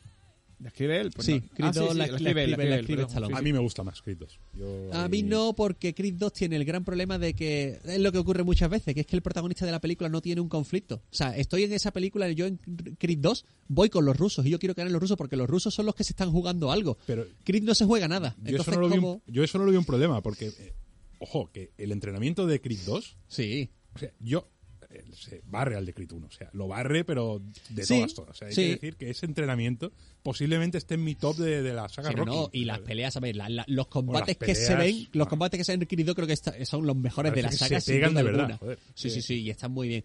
Pero claro, a Creed 2 eso, me, a mí lo que me ocurre es que voy con los rusos porque ellos sí se están jugando algo. Los rusos sí que tienen algo que perder Que no, mucho que que, no. perder y mucho que Que no ganar. son rusos, no me acuerdo si son... Si no, es ruso, es Iván ruso. Drago. Sí, pero, pero claro, Iván Drago era de la Unión Soviética. Sí. No quiere decir que sea ruso.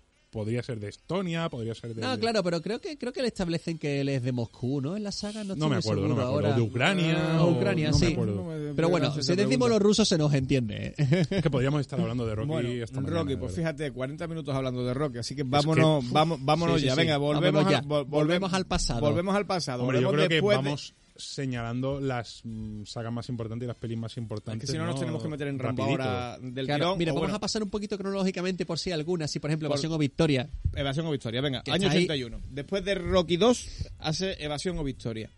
Eh, con John Huston, con Michael Caine, con Matt von Sydow. Con eh, Pelé. Con Pelé. Pelé estaba en esa película. Es esa película donde él es portero. Él es portero, es que Portero, Estalón de sí, portero. sí. Yo he jugado de portero, yo siempre he jugado al, al fútbol de portero. Yo cuando vi a Estalón de portero dije, pero qué maravilla es esto. Además que se nota que Nota no tiene ni puñetera idea, la forma idea. en la que se tira, pero digo, Estalón de portero haciendo separadones. O sea, yo ya, ya le falta la camiseta del Betis, ¿sabes? Pero nazis estoy- contra presos nazis. O sea, la selección alemana contra, contra, contra sus presos.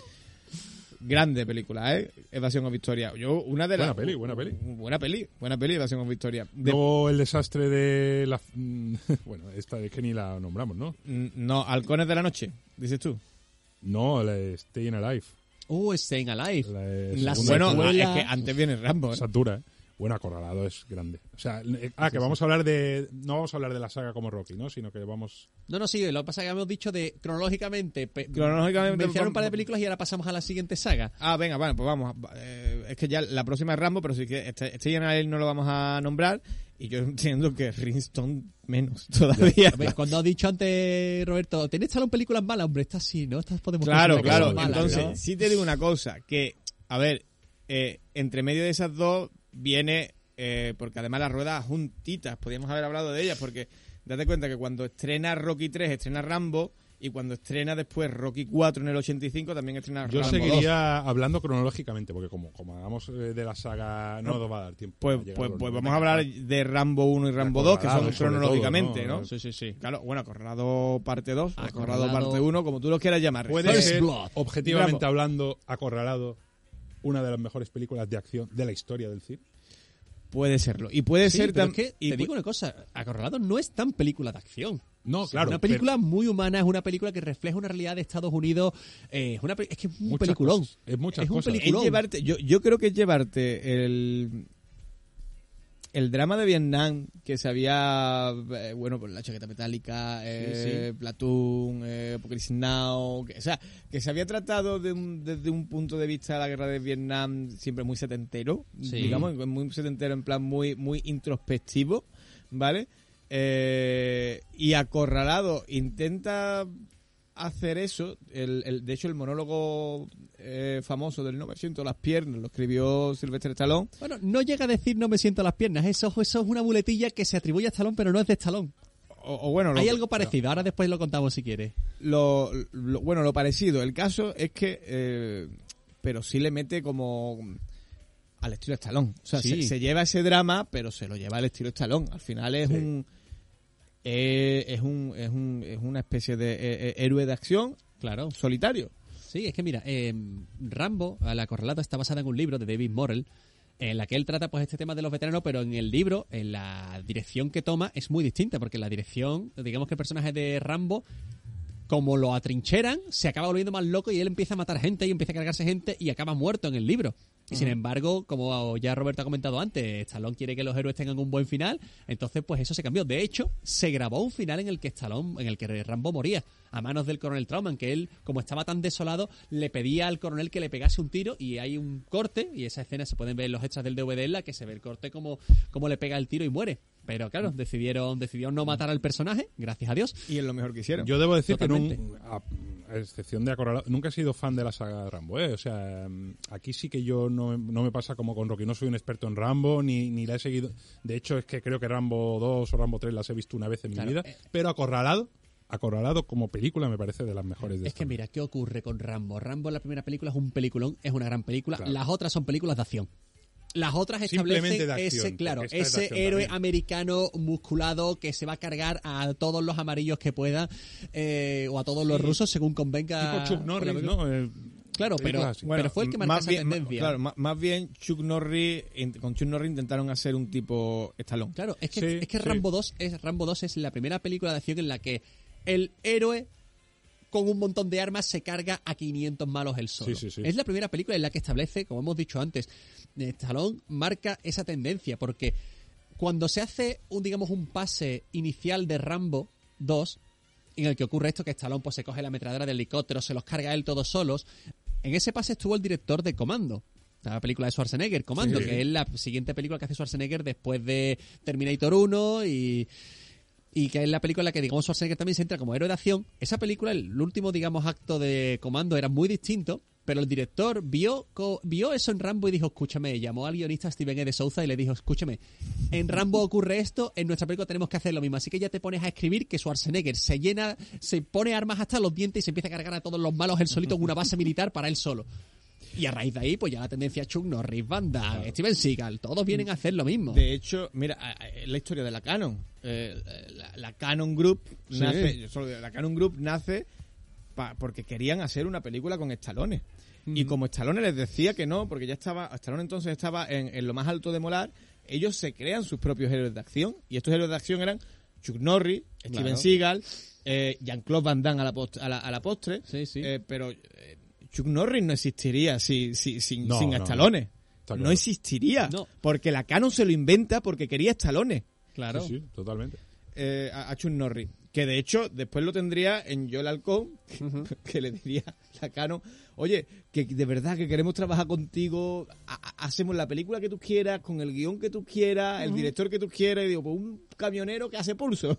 ¿sabes? Que le Oye, fue- a mí me gusta esa película, Bueno, ¿eh? que le, que le fue que fatal. decir que pero después antes de eso viene año Cobra. 19 claro, es que después del año 1985 con Rocky 4 y Rambo 2 viene Marion Cobretti, eh, uno de los mejores personajes de acción con Cobra, Sí, sí, el sí. brazo fuerte de la ley. Iba a decir lo de Torrente, el brazo tonto de la ley. Hombre, yo creo que Torrente bebe mucho Hombre, de aquí. bebe ¿eh? muchísimo. Bebe muchísimo de O aquí. sea, no hay tío más chulo que Marion Cobretti. Hombre, con su gafas de sol, con ese palillo en los Escúchame, es maravillosa esta película. Hombre, Sí. A mí Es me parece mala, pero mala. Pero, pero, pero de buenísima. malas buenas. Es mala buena, tío. Exactamente, Es mala exactamente. muy buena, Es tío, esa peli, tío. Y es muy bestia, ¿eh? Sí, O sea, sí, sí, Es sí. una peli de acción muy bestia ¿eh? para, para la época, ¿no? No sé, eh, eso, los asesinatos, tenía sus toques de thriller también, ¿no? De- a mí me gustó mucho, la verdad. Vamos, y la muerte final del malo que lo ensarta en un Sí, gancho sí, sí. colgando, vamos.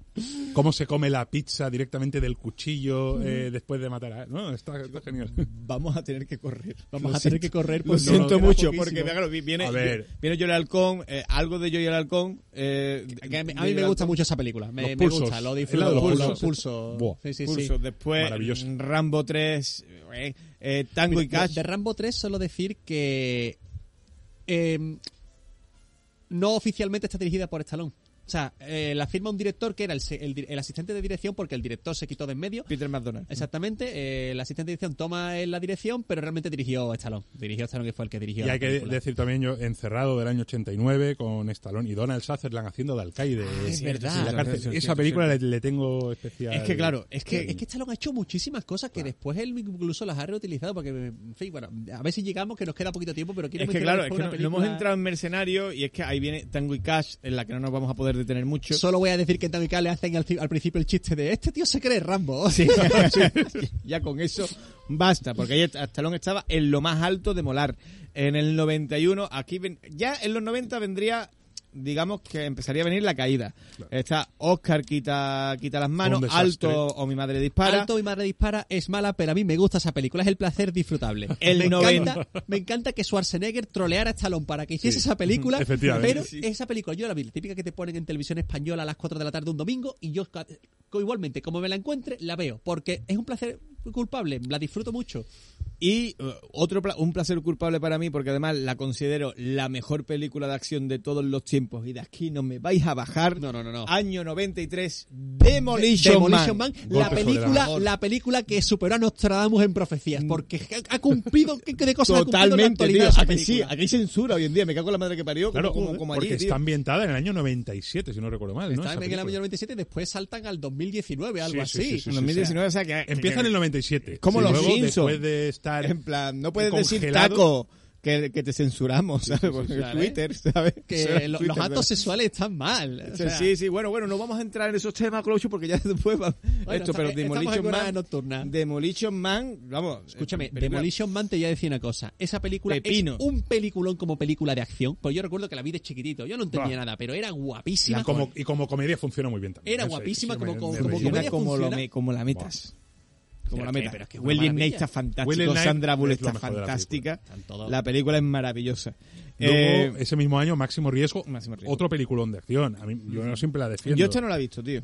¿No lo has visto? No. Pues merece mucho la pena, de verdad, muchísimo. Pues espera un un momento. poquito más tarde la tiene- escena inicial es impactante como pocas. ¿eh? Poco, Está- poco está en después Movistar. tiene, tiene que venir eh, Pánico en el túnel, ¿no? Sí, bueno, en el 94 el especialista con Sharon Eh, Stone. el especialista esa está muy chula también. Claro, ¿eh? luego llegaría en el 95, importante para, para España, con Antonio Banderas, Asesinos, de Richard que Donner. también es un peliculón. Asesinos Que ahí se por hicieron hermanos amigos. Wachowski, Se sí. empezaron a hacer amigos Antonio Banderas y Stallone. Está chula. Juez Dredd. Juez que, Dredd en el que- que- 95. que es otra mala película. Una mala que, buena, que- ¿no? que me, lo- que me la veo, que me la Sí. veo muy a gusto, tío. Yo, de hecho, Dredd. me la he agenciado en DVD hace muy poco, me la Sí, regaló sí, mi amigo sí, Martín. sí, sí, sí, tío. Pero es que además yo creo que, que después hay películas que también... Pánico en el túnel es del 96 con Vigo Mortensen. Eh, vamos, a mí esa peli me gustó. ¿eh? También, Eh, o sea, película de momento. túneles. Me gustan los túneles. Luego vamos al 97, aquí hace un un parón de un, minuto un para decir una, una de las mejores películas de. Stallone.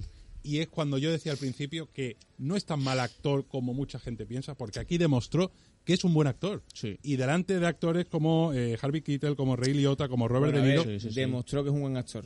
Eh, eh, Pero no no, se- no desentona en una película donde todos están Ángel, medianitos. Siendo el, pro- siendo el protagonista, siendo el protagonista y teniendo todos Sí, a, esos a actores, Herbie Keitel, a Ray Liotta, a en Robert De Niro. momento se le ve que floje mm, para nada. Y, Sí, sí, y sí, es sí, un sí. personaje muy alejado de lo que él había hecho antes. Sí. Y además una película de un James Mangold que, que, que- que después, Muy buena tendría, película, que después tendría una filmografía. James Mangold, un director que a mí particularmente me gusta muchísimo. A mí también. Muchísimo James Mangold. Pues Copland muy recomendable, ¿eh? Sí, a mí Eh, me, gustó muchísimo esa película y estoy totalmente de acuerdo contigo, y Roberto. no la ha visto tanta gente, ¿eh? No, no, no. Es y una hecho, peli, fue, y fue una película que se, en taquilla fue un batacazo Entre también. comillas, desconocida. O sea, la conoce gente, pero yo le pregunto, ¿la has visto Copland, no? No la he visto. Pues, muy poca gente la Yo la recomiendo muchísimo, porque además que eso, el mano a mano que tiene con Robert De Niro y con los otros, no, no, se, no se queda por debajo. No se queda por debajo. Y después, hay una película en el año, sí, creo que mal no recuerdo que es del año 2002. Es un remake de una película de Michael Caine que se llama Get Carter. Get Carter 2000. del año 2000. 2000. Mira, la película, a ver, mm, no es gran cosa. No la he visto, ¿eh? Pero, pero, pero Está chula, Stallone hace un papel muy bueno, ¿eh? Y, el- Sí. y en esa película es otra de las películas en las que se ven las dotes artísticas y, y actorales de Stallone. Mira, esa aquí película... nos va a dar tiempo porque estamos ya en el declive. A excepción de las últimas de Rock y tal, de, de la carrera de Stallone. tenemos que hablar de los mercenarios. Hombre, que hablar de los mercenarios, claro. Mira, hay un rumor, pasa claro, nunca te puedes fiar de estas fuentes, pero se dice que Stallone en los años 90 ya reunió una vez en su casa a todos los héroes de acción para intentar llevar adelante el proyecto de los mercenarios. Bueno, no exactamente los mercenarios, pero hacer una película con todos juntos. Efectivamente. Y que en esa película, pues la cosa salió mal porque, claro, había muchos egos por encima y Van Damme estuvo a punto de pegarse con Steven Seagal. Steven Seagal salió por patas y, claro, pues la reunión se fue al garete. Pero es que Van Damme le puede a Steven Seagal. ¿eh? Hombre, Steven Seagal es una mentira. ¿eh? Estoy totalmente decirlo, de ¿eh? acuerdo. Estoy totalmente de Una acuerdo. gran mentira, Steven Seagal. Hombre, Van Damme fue campeón del mundo Hombre, de... Van Damme. de Por eso digo que entonces qué lástima que Está no flipado, tiene porque bueno. quieras o no los mercenarios, ahora sí podemos pasar al tema de los mercenarios. A mí me encantan, pero sí es verdad que no puedo no imaginarme joder, lo que me hubiese gustado verlos un poquito más jóvenes, ¿no? En su apogeo de músculos, de testosterona y de pero, Pero para jóvenes yo- yo- teníamos a otros actores Claro, mm, tío. Yo creo que jóvenes vi- exitosos de la época, ¿no? Yo creo que viene justo en el momento, tío, los mercenarios. Porque los mercenarios vienen con un... eh, porque Jackie sí... bueno, él ya hizo John Rambo, ¿no? Sí. Después del éxito de Rocky Balboa. Sí. Pero ya viene en un momento donde ese cine de acción, eh, donde ya todavía no, no vendrían los estos los John Wick, lo, lo que hemos hablado, nadie, sí. esas películas que medio relanzaron un poco ese género y lo pusieron un poco más no sé qué. Eh, pero eh, era un- era casposo. En 2010 este género se veía casposo. Sí, sí, sí, Y volvió a resurgir el cine sudor y cerveza gracias lo- a... y lo que- y Si lo- yo no soy fan de pero, pero mercenarios, que lo ¿eh? que hizo pero- fue Pero- pero reírse resurgió- de sus propios mitos Sí. Y a ser un producto que yo creo que es un producto de calidad. Sí, yo O creo que la primera de los mercenarios es una buena a mí me película. parece una sí, muy buena Y película. la, Los y la segunda mejor todavía. uf. Pero escúchame, la segunda es la que los tiene a todos. Porque No, al final, quieras sí, o no, en la primera Bruce Willis y Schwarzenegger se pasan diciendo hola y ya en la segunda salen, lo- salen los tres en un plano. Pero es por lo que tú has dicho, pero como película yo creo que la primera sí, a mí es me mejor. funciona mejor. Tiene más contenido, pero sin embargo, la primera sabe reírse menos de sí misma. Es que. Stallone tiene un problema, eh, que bueno, queda poquito tiempo, pero Stallone tiene un problema que es que como autor no sabe reírse de sí mismo. Yo creo que la, en la carrera Schwarzenegger-Stallone, que hemos hablado un poquito ya, porque evidentemente no hay tiempo de Schwarzenegger todo. se ríe de sí mismo. Exactamente, y eso Schwarzenegger lo ha hecho mucho mejor que él. Ha Me sabido reírse de sí mismo. Me Stallone gustaría no. hablar de una peli antes de, de irnos, La Gran Revancha de 2013, que Sí. ta- eh, actúa con Robert De Niro, que esta película Sí, creo que no la ha visto casi nadie. Ah, yo, me- a mí me encantó la Sí, Los película. dos son boxeadores y me parece que está muy Claro, bien. es como la película no oficial de qué pasaría si Rocky pelease con, y con estar, Salvaje. Oye, con Robert De Niro los dos están al mismo nivel. Y también me gustaría comentar aquí eh, Plan de Escape, que Plan ya es la película en la que se une con Schwarzenegger. ¿Esa de qué año es? Esa es del 2012, creo. 2012. Plan de ¿no? escape del 2013. 13. Ah, 2013. 13. Bueno, no iba tan Estaba hablando de memoria porque... Fíjate que, que Plan de Escape, claro, ya están los dos un poquito mayorcete, las cosas Claro, como son, claro. pero a mí me encantó esa película porque tiene ese toque que se puso de moda ahí con la serie Sherlock, ¿no? De esta gente que son unas mentes brillantes Sí, que lo sí. consiguen todo. Y gracias a Schwarzenegger le hace un contraste bueno en el que sabe reírse un poquito más de sí mismo y la pareja que hacen es maravillosa. Mi plan, de escape, Que, ti- que ti- que tiene tres plan de escape. O sea, Claro, ahí escape lo que dos. decíamos antes, que la segunda y la tercera son horriblemente malas. Son películas malas de Stallone. Es que yo no, yo no, la segunda, yo es que no sabía que, que había, que había Yo otras me dos. puse, yo me puse, yo una lo vez, digo en mira, serio. Lo estoy viendo yo ahora. Yo una vez vi en Neox, estaban poniendo la segunda y vi cinco minutos y dije, esto es infumable, me voy de aquí. Bueno, sale Stallone. En el 2019, que vuelve con Rambo Last Blood, que, que- que tampoco tuvo mucho... Esta tampoco la he visto, lo tengo que reconocer. Es que a mí la saga Rambo particularmente, en general... Yo yo no soy fan de Rambo. No me llama demasiado... Yo soy, yo soy muy fan de Rambo, pero claro, soy muy fan de la primera y después del héroe Rambo como tal, pero sí es verdad que las películas pues no dejan de ser películas de acción, de pegar tiros. Bueno, y de Tulsa King, pues ya hablaremos en otro momento, que la serie... A mí la serie me encantó. de- claro, hay que hablar de A la serie de- que está en Sky. Eh, Está en, en Sky Showtime. es que En Sky Showtime, sí. Es una serie donde es un estalón haciendo de, de, de mafioso Está muy desterrado. bien esa serie. eh, que está muy bien esta serie. De Es un- hecho, yo creo un- que es de lo un- mejor que ha hecho en los últimos años. Incluso Sí, actualmente, eh, Actualmente, aquí en esta serie, actualmente, Stallone está Sí, sí, sí, muy bien, como, como también eh, ese ex, ex, ex gran gángster, ex gran figura gángster crepuscular, eh, en paralelismo con la ex gran figura de actor crepuscular Totalmente. actual. Es una serie que está muy, muy, muy bien, que está en Prime Video. Y sus honrosas ¿En Prime Video apariciones... está? En Prime Video, no, perdón, en Sky Showtime. en Prime Video está la película esta que hizo Samaritan, que es de un superhéroe. Samaritan. Esa- flojita, es esa ya es irregular. Me gustó la idea de la película, pero no supieron llevarla bien. No, supieron No, esa es regular, pero, pero sí es cierto que él, por ejemplo, tiene ahí en el Escuadrón Suicida James Gunn y también con James Gunn en, en Guardianes de la Galaxia tiene honrosas apariciones Sí. eh, que, que ya es cuando un- una estrella de estas, cuando ya aparece en una película por un papel muy menor, pero cuando, cuando aparece dices tú, "Buah, Ahí está. ahí está, te llena la pantalla absolutamente. Totalmente. Pues chicos, Sylvester Stallone, eh, es que no nos da tiempo para más. Eh, vamos a ir rápidamente. La película favorita de Sylvester Stallone, cada uno de nosotros, y, y despedimos ya Y el la programa. peor, la mejor y la peor. Venga, y la peor. Venga. Venga. la mejor y la peor. Clocho, empezamos por ti. Pues joder, a ver, mm, la mejor mm, yo diría que es Rambo. La mejor Rambo. La mejor es Rambo, Rambo primera. Pero claro, si me preguntan mi favorita, estaría muy difuso entre Rambo y Rocky 6. ¿Vale? Con favorita. Y la peor, uf, no sé si decir Staying Alive o no. De plan de escape, la segunda y la tercera son. Para mí Staying Alive, la peor y la mejor horribles. Rocky. Pero eh, es ir, eh, Rocky acorralado, pero Rocky yo creo que como película es mejor que acorralado. Reúne más cosas Uf, que acorralado. Yo que creo, mí. fíjate, creo que Rocky es más entrañable, es más, te toca más la patata, pero es que Rambo es muy buena Es muy buena, es muy que buena, Rambo ¿eh? es muy buena a nivel de guion, a nivel de... uf, Son las dos todo. mejores, yo creo. de- Claro, sin duda alguna, sin duda alguna. La mejor película, lo siento por Demolition Man. Demolition Man, no, no, Demolition pero Man. escúchame, también la se mejor acepta, película se acepta, de se Demolition acepta. Man. Lo siento Ya está, muchísimo. eh, Se es coherente, es coherente. Miguel Ángel peli- Rodríguez, multa de un crédito por violación del Estatuto de Moralidad Vázquez, Verbal. Miguel Ángel Vázquez, no me, no, no, no me ponga Lo Miguel. Rodríguez, que está en su casa y Dios la de todo. Eh, el- Perdón, perdón.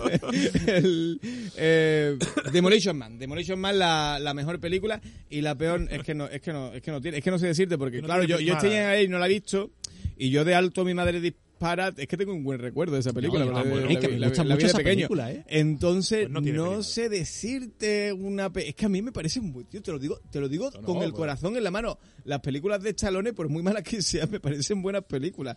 Entonces no sé decirte. Así que lo dejamos así, chicos. Programa de Stallone. Al final hemos tenido que correr un poquito. Claro, es que es imposible. Nos encanta Sylvester Stallone, de verdad Hombre, para verse toda la filmografía del tirón. Eh, Roberto de Glané, muchísimas gracias. Muchas gracias, un abrazo. Eh, Clochu Moreno, escúchame. Estás invitado próximo programa para hablar de ese tema y a lo mejor para próximos de, de muchos más De lo que y para hablar de Cinehouse, ese proyecto tan bonito. Muchísimas gracias. Que entrar mucho más en él. Muchísimas gracias a ti, Clochu. Eh, Víctor Espinosa ha estado en los mandos técnicos. Nosotros terminamos el programa. Mientras tanto, estamos en las salas de cine. Sean felices.